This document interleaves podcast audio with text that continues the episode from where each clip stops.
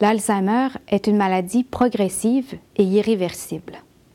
Elle se caractérise par la mort des neurones et a des effets non seulement sur la mémoire, mais également sur le raisonnement, les émotions, le langage et les mouvements. Cette maladie doit son nom au célèbre psychiatre et neurologue allemand Alois Alzheimer, qui en 1906 à la suite du décès de l'une de ses patientes, a examiné son cerveau pour tenter d'y découvrir les anomalies des fibrilles caractéristiques de la démence. Il a ainsi noté la présence de dégénérescence neurofibrillaire et de plaques amyloïdes dans le cerveau.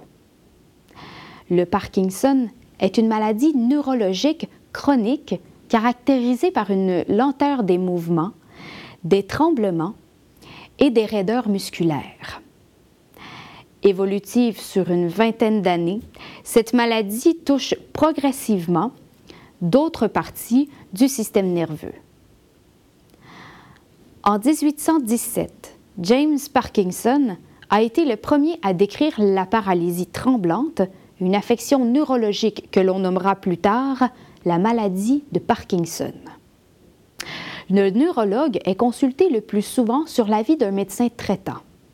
Il s'intéresse à des domaines sensibles tels que le système nerveux central et le système nerveux périphérique. Ses compétences vont des troubles de la mémoire au sommeil en passant par les migraines. L'un des aspects de son travail est de combiner des connaissances d'anatomie, de physiologie et de pathologie touchant le cerveau, la moelle épinière, les nerfs et leurs racines, avec des activités cliniques, et ce pour en arriver à un diagnostic précis.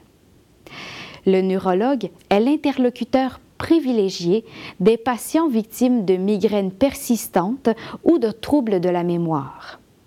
C'est lui qui prend en charge les maladies évolutives telles que la maladie d'Alzheimer, la maladie de Parkinson, la sclérose en plaques, la sclérose latérale amyotrophique, l'hyperactivité et l'épilepsie.